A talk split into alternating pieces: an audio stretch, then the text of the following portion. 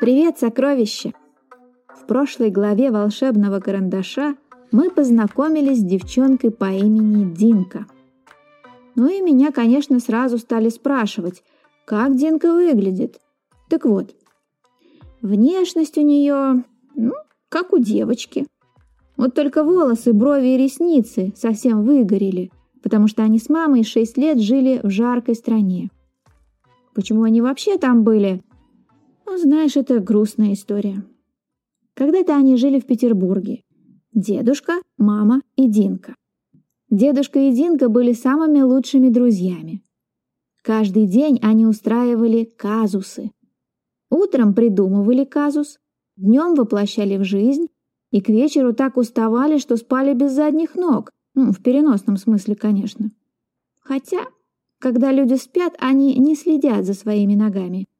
А, кстати, где у человека задние ноги? Так вот, мама наблюдала за этим, наблюдала, а потом стала говорить дедушке, что он испортил ей жизнь своими фантазиями, а теперь хочет испортить следующую девочку. Ее дочь будет воспитана как нормальный человек, закончила она и уехала с Динкой в далекую жаркую страну. В этой стране казусы не придумывались, а люди были похожи на выглаженное белье, которое долго жгли утюгом, а потом сложили ровными рядами. Динка сначала плакала, а потом солнце-утюг сделала свое дело и выгладила все ее воспоминания вместе с казусами. Вот такой была эта девчонка Динка. И вот теперь они с мамой вернулись в Петербург и поселились в дедушкиной квартире. Динке достался в подарок от дедушки чемодан без ключа и крыса по имени Чкалов. Чкалов оказался пилотом высшей категории, поэтому он тряс Динку за сонное плечо и настаивал на том, что надо лететь. Нет, ну ты только послушай. Когда Динка услышала лететь, она, конечно, представила себе кресло в самолете, потом парение на парашюте, потом, как она подпрыгивает на батуте, потом, как ей пристегивают крылья, и она бегает по комнате, ну и, конечно, можно было полетать любым способом во сне. Динка хотела спросить, как и куда они отправляются, но в этот момент раздался стук в окно. Динка открыла глаза и включила лампу. Чкалов прыгнул на подоконник и потянул на себя оконную раму. На подоконник ступила нога. «Господин поверенный?» — удивилась Динка. Он совершенно бесшумно спрыгнул на пол и, как и утром, согнувшись почти пополам, внимательно посмотрел на Динку. И если бы Динка не знала, что это поверенный, она бы приняла его за привидение, потому что он был прозрачным. Через него она видела беспокойно бегающего Чкалова. «Хармс, нам надо лететь, а она собралась спать. Она Соня, или зануда, зануда или Соня». Поверенный улыбнулся. «Не похоже. Просто многое забыла. Тогда давай сначала». Его цилиндр взлетел вверх. «Меня зовут Хармс. Я друг твоего дедушки. Когда-то мы вместе ходили по крышам. Помнишь?» Динка отрицательно покачала головой. Цилиндр Хармса вернулся на голову. «А утром?» — спросила Динка. «Тоже были вы?» «Конечно. Правда, мне пришлось уплотниться до состояния почти человек и назваться поверенным, чтобы познакомиться и зачитать послание от твоего дедушки.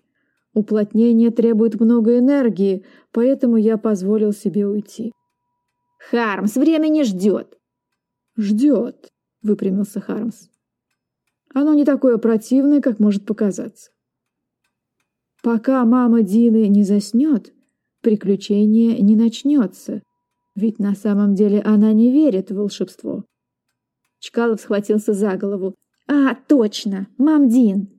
Он высунул язык, закатил глаза и раскинул лапы, изображая мамин обморок. Потом снова подпрыгнул и потянул Динку за руку. Но если она спит, мы можем лететь? Сходи, сходи, посмотри!» В квартире было темно, но из маминой комнаты лился свет. Динка подошла на цыпочках и заглянула внутрь. Мама лежала в постели под одеялом. Глаза ее были закрыты. Динка не знала, спит мама или просто закрыла глаза. Хотела подойти послушать ее дыхание, но тут мамина нога высунулась из-под одеяла. Динка посмотрела на эту ногу и подумала, что та подала ей знак. «Все хорошо, видишь, мы спим, а я просто высунулась подышать». И Динка поверила этой ноге. Когда Динка вернулась в кабинет, Чкалов ходил по комнате, заложив руки за спину. «Дрыхнет!» — поинтересовался Чкалов. Динка кивнула. Чкалов поднял лапы вверх. «Летим!» «Не торопись», — остановил его Хармс. «Скажи, Дина, готова ты нарушить правила? Совершить полет над городом без разрешения мамы? Или ты хочешь лечь в постель, накрыться одеялом и заснуть?» Динка пожала плечами. Чкалов направил на нее свой палец. «Хармс, это точно она? Она же совершенно все забыла. Зачем спать, когда можно посмотреть ночной Петербург, пощекотать нервы, испугаться привидений, побегать от котов, поспорить с друзьями и придумать кучу казусов?» При слове «казус» Динка захлопала глазами. Шесть лет она не слышала это слово. Казусы были всегда интересны. Потом Динка переоделась для полета, а Хармс сказал, что останется в квартире до их возвращения. На всякий случай, если мам Дин проснется. Динка хотела узнать, как и на чем они полетят, но Чкалов только бросил ей. «Буду ждать на улице!» Потом он добежал до верхней полки книжного шкафа и нажал на маленькую кнопку. Полка выехала вперед и стала похожа на трамплин. Потом что-то брякнуло, хлопнуло, заурчало и зажужжало, а Хармс открыл окно. По трамплину пронесся маленький летательный аппарат, тележка на колесах с крутящимся пропеллером и крыльями. Дельтаплан юркнул вниз, потом поднялся вверх и вылетел через окно наружу. Динка, конечно, открыла рот от удивления и хотела засыпать Хармса вопросами, но он только приставил палец к губам, потому что не надо было шуметь а потом улыбнулся. Когда Динка вышла на набережную Фонтанки, рядом с домом стоял мотодельтаплан. Но он был намного больше, чем тот на книжной полке. Динка не поверила своим глазам, но в кабине сидел все тот же Чкалов и махал ей рукой. Динка забралась в тележку кабину и спросила Чкалова, как это его дельтаплан стал большим, ведь в комнате он казался игрушечным. На что Чкалов хмыкнул потом велел ей пристегнуться, а потом гордо сказал, что это супер-пупер волшебный мотодельтаплан, а не какая-нибудь там дурацкая модель самолетика. А потом они полетели. И Зинка засмеялась так, как она не смеялась последние шесть лет, потому что город уходил вниз, уменьшаясь в размерах. Такое случается, когда поднимаешься в воздух все становится маленьким. Уличные фонари превращаются в фонарики, многоэтажные дома — в домики, а широкие мосты — в мостики. От этого Динке было весело, уютно и совсем не страшно. Но не успела она насмеяться, как Чкалов показал палец вниз. Это значило, что они будут приземляться. Дельтаплан опустился на каменные плиты Малой Садовой улицы — и чуть не врезался в крутящийся каменный шар фонтана. Динка даже зажмурилась, и когда открыла глаза, увидела, что нос дельтаплана стоит в нескольких сантиметрах от камня. Мотор затих, и Чкалов выпрыгивал из кабины. Похоже, он и правда был отличным летчиком. Пока Динка выкарабкивалась из кабины, потому что забраться в нее проще, чем вылезти, она услышала рычание и возню — и вот что произошло. Чкалов лежал на спине под огромной кошачьей лапой, а над ним стоял и злобно рычал большой черный кот. «Чкалов, сколько раз повторять, это пешеходная зона, а не парковка!» — сказал кот. Чкалов куснул кота за лапу и вырвался. Кот хотел наброситься снова, но между ними оказалась серая кошка с яркими зелеными глазами — она тихо мяукнула, и этого было достаточно, чтобы крысы и кот расцепились. Чкалов отряхнул штаны и заворчал. Вот так встреча друзей!» Кот зашипел. «Крыса коту не товарищ!» и гордо отвернулся. «А я хотел вас познакомить с внучкой сказочника», — продолжал Чкалов. Кот резко повернул голову и увидел, наконец, испуганную Динку. И тут все изменилось. Кот в три прыжка оказался рядом с ней, принял важную позу, потом поклонился. «Разрешите представиться? Елисей Елисейский, почетный символ и хранитель Большого Елисейского магазина, основанного купцом Елисеевым». Его морда расплылась в улыбке, а большие черные глаза засияли. «А это моя несравненная и потрясающая любое кошачье воображение жена, Василиса. Чкалов ухмыльнулся и подмигнул Динке, мол, я ж говорил. Василиса подошла к Динке, мяукнула и протянула ей лапу. Динка пожала эту теплую мягкую лапу, назвала свое имя и совершенно успокоилась. Потом Елисей пролез между ними, взял обеих под руки и повел по улице. Внучка моего друга – мой друг. Нет, сказочник был мне больше, чем друг. В отличие от современного обывателя, потребляющего полуфабрикаты, сказочник понимал в гастрономии. Только с ним я мог вспомнить былые времена. Стерляжью икру, язык с хреном, карасей в сметане. Эх, иные времена, иные нравы. Надолго к нам? Динка повторила слова своей мамы. «На месяц не меньше, а там посмотрим». «Невообразимо мало!» «Правда, любимая?» — обратился Елисей к Василисе. Так кивнула. «Даже если мы сами разработаем экскурсионный план». Перед ними возник Чкалов, он нетерпеливо постукивал лапой. «Нам не до экскурсии, Елисей. Нужно найти ключ от чемоданчика сказочника». Похвально. Я тоже не терплю закрытых помещений и предметов. Помню однажды... Но Чкалов его перебил. Мы с Динкой подумали, что сказочник спрятал его под поцелуевым мостом. Там ведь их тысячи. Прекрасное предположение. Я бы тоже так подумал. Тебя туда проводить? Обратился Елисей к девочке. Динка улыбнулась. Понимаете, мы ищем двух настоящих при настоящих влюбленных которые смогли бы в полночь поцеловаться на мосту. Тогда, возможно, нужный нам ключ всплывет. Чкалов добавил. «Вот я и вспомнил о вашей странной семейке». Елисей подошел к Динке и обнял ее. «Сразу видно, что ты внучка сказочника. Конечно, мы поможем. Правда, любимая?» Обратился Елисей к Василисе. Но она почему-то посмотрела на него испуганно и ответила. «Только не сегодня». «А что такое, у вас бал или встреча в гастрономическом клубе?» – спросил Чкалов. Елисей на него зашипел, подошел к Василисе. «Согласен, милая, надо подготовиться. Украсить мост цветами, заказать оркестр, да?» Чкалов ударил лапами по коленкам. «Какие цветы? Какой оркестр? Это ж секундное дело, раз, два и все!» «Нет», — строго сказала Василиса, — «не сегодня». Чкалов, тебе это не понять. Но у женщин особое отношение к ритуалам, поэтому мы будем ждать вас завтра, в полночь, на мосту.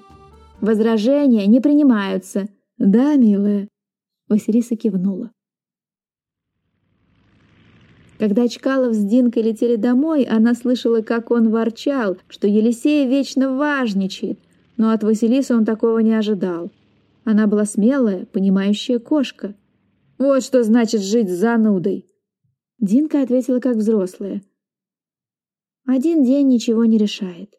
Но на самом деле, конечно, она не знала, каким вообще будет завтра, потому что никто этого никогда не знает. На следующий день мама Динки сказала, что квартире нужна генеральная уборка. С чего она это решила? Возможно, квартира нашептала это маме во сне.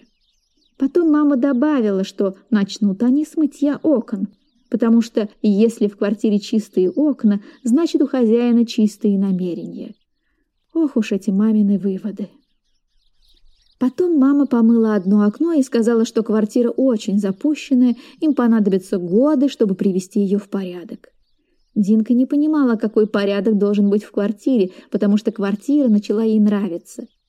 В ней были разные по размерам комнаты, старая потертая мебель, высокие потолки и огромные-огромные окна с широкими подоконниками.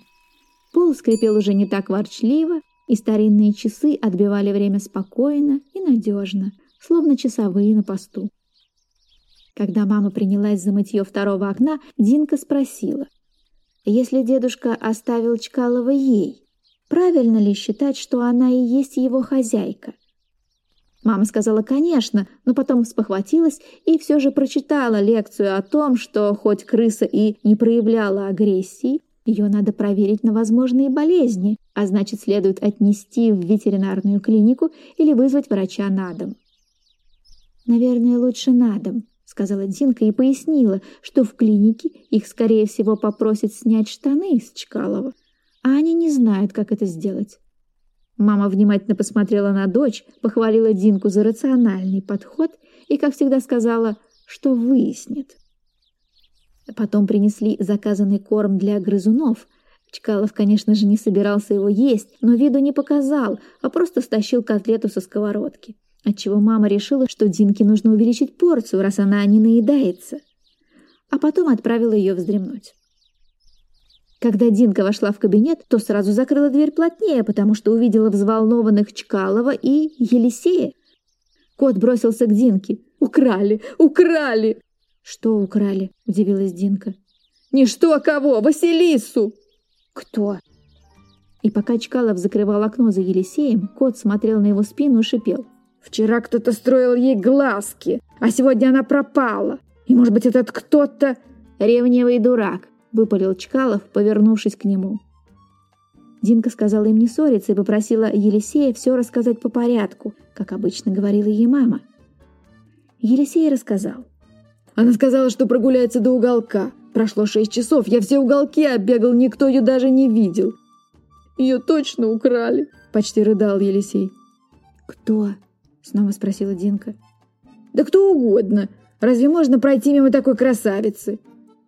Потом Елисей стал перечислять тех, кого подозревает. Список оказался таким длинным, что Чкалов прервал кота. «Пойду узнаю у своих. Но это не ради тебя, Елисей, а ради Василисы». Потом Чкалов полез под книжный шкаф и исчез. Динка пошла смотреть, но не нашла даже кончика чкаловского хвоста и поинтересовалась, что значит у своих? Елисей махнул рукой. Не спрашивай, его родня живет в подземелье. Там едят объедки. Настоящие варвары. Потом Елисей неожиданно захотел сливок, потому что если он не выпьет сливок, умрет от переживания. Динка собралась принести, но он заверил ее, что бывал здесь неоднократно и знает, где кухня, холодильник и заветная полочка. Елисей выскочил за дверь. Стоя перед открытым холодильником и обозревая продукты, Елисей что-то урчал себе под нос. В это время на кухню вошла мама. Она ойкнула и остановилась. Елисей не растерялся, поклонился ей и сказал «Добрый вечер, мадам. Как поживаете?» Мама открыла рот и прижала руку к груди. «Простите, забыл, что вы не местная. Какой язык общения предпочитаете? Английский, французский, испанский, греческий, а может быть фарси?» Мама снова ойкнула, качнулась в сторону, колени ее подогнулись, и она упала в обморок. Когда Динка прибежала на шум, Елисей тащил маму по коридору и удивлялся странным людям, которые падают в обморок от хорошо воспитанного кота. Вдвоем они дотащили маму до кровати и уложили в постель. А потом вернулся Чкалов. «Что произошло?» — спросил Чкалов. «Мам, Дина опять в обмороке? М -м, так она пропустит самое интересное». «Узнал, где Василиса?» — поинтересовалась Динка, накрывая маму одеялом. «Держитесь за поручни! Елисей, это тебе не понравится! Она у эрмитажных котов!» Елисей сел на задние лапы и обхватил голову передними. «Это так плохо?» — посочувствовала Динка. Чкалов хмыкнул. «Это элита! Кошачий спецназ!» Елисей встал, тряхнув задней лапой. Это будет неприятная встреча. Надо подготовиться. Сметана есть? Обратился он к Динке. Она кивнула и тут же почувствовала новый казус. «Мы пойдем к эрмитажным котам?» — шепотом спросила она. «Поползем!» — уточнил Чкалов. А на сегодня все. Кто такие эрмитажные коты и как Чкалов, Елисей и Динка будут спасать Василису, узнаешь в следующем выпуске подкаста «Наны». Пока! До следующей главы «Волшебного карандаша».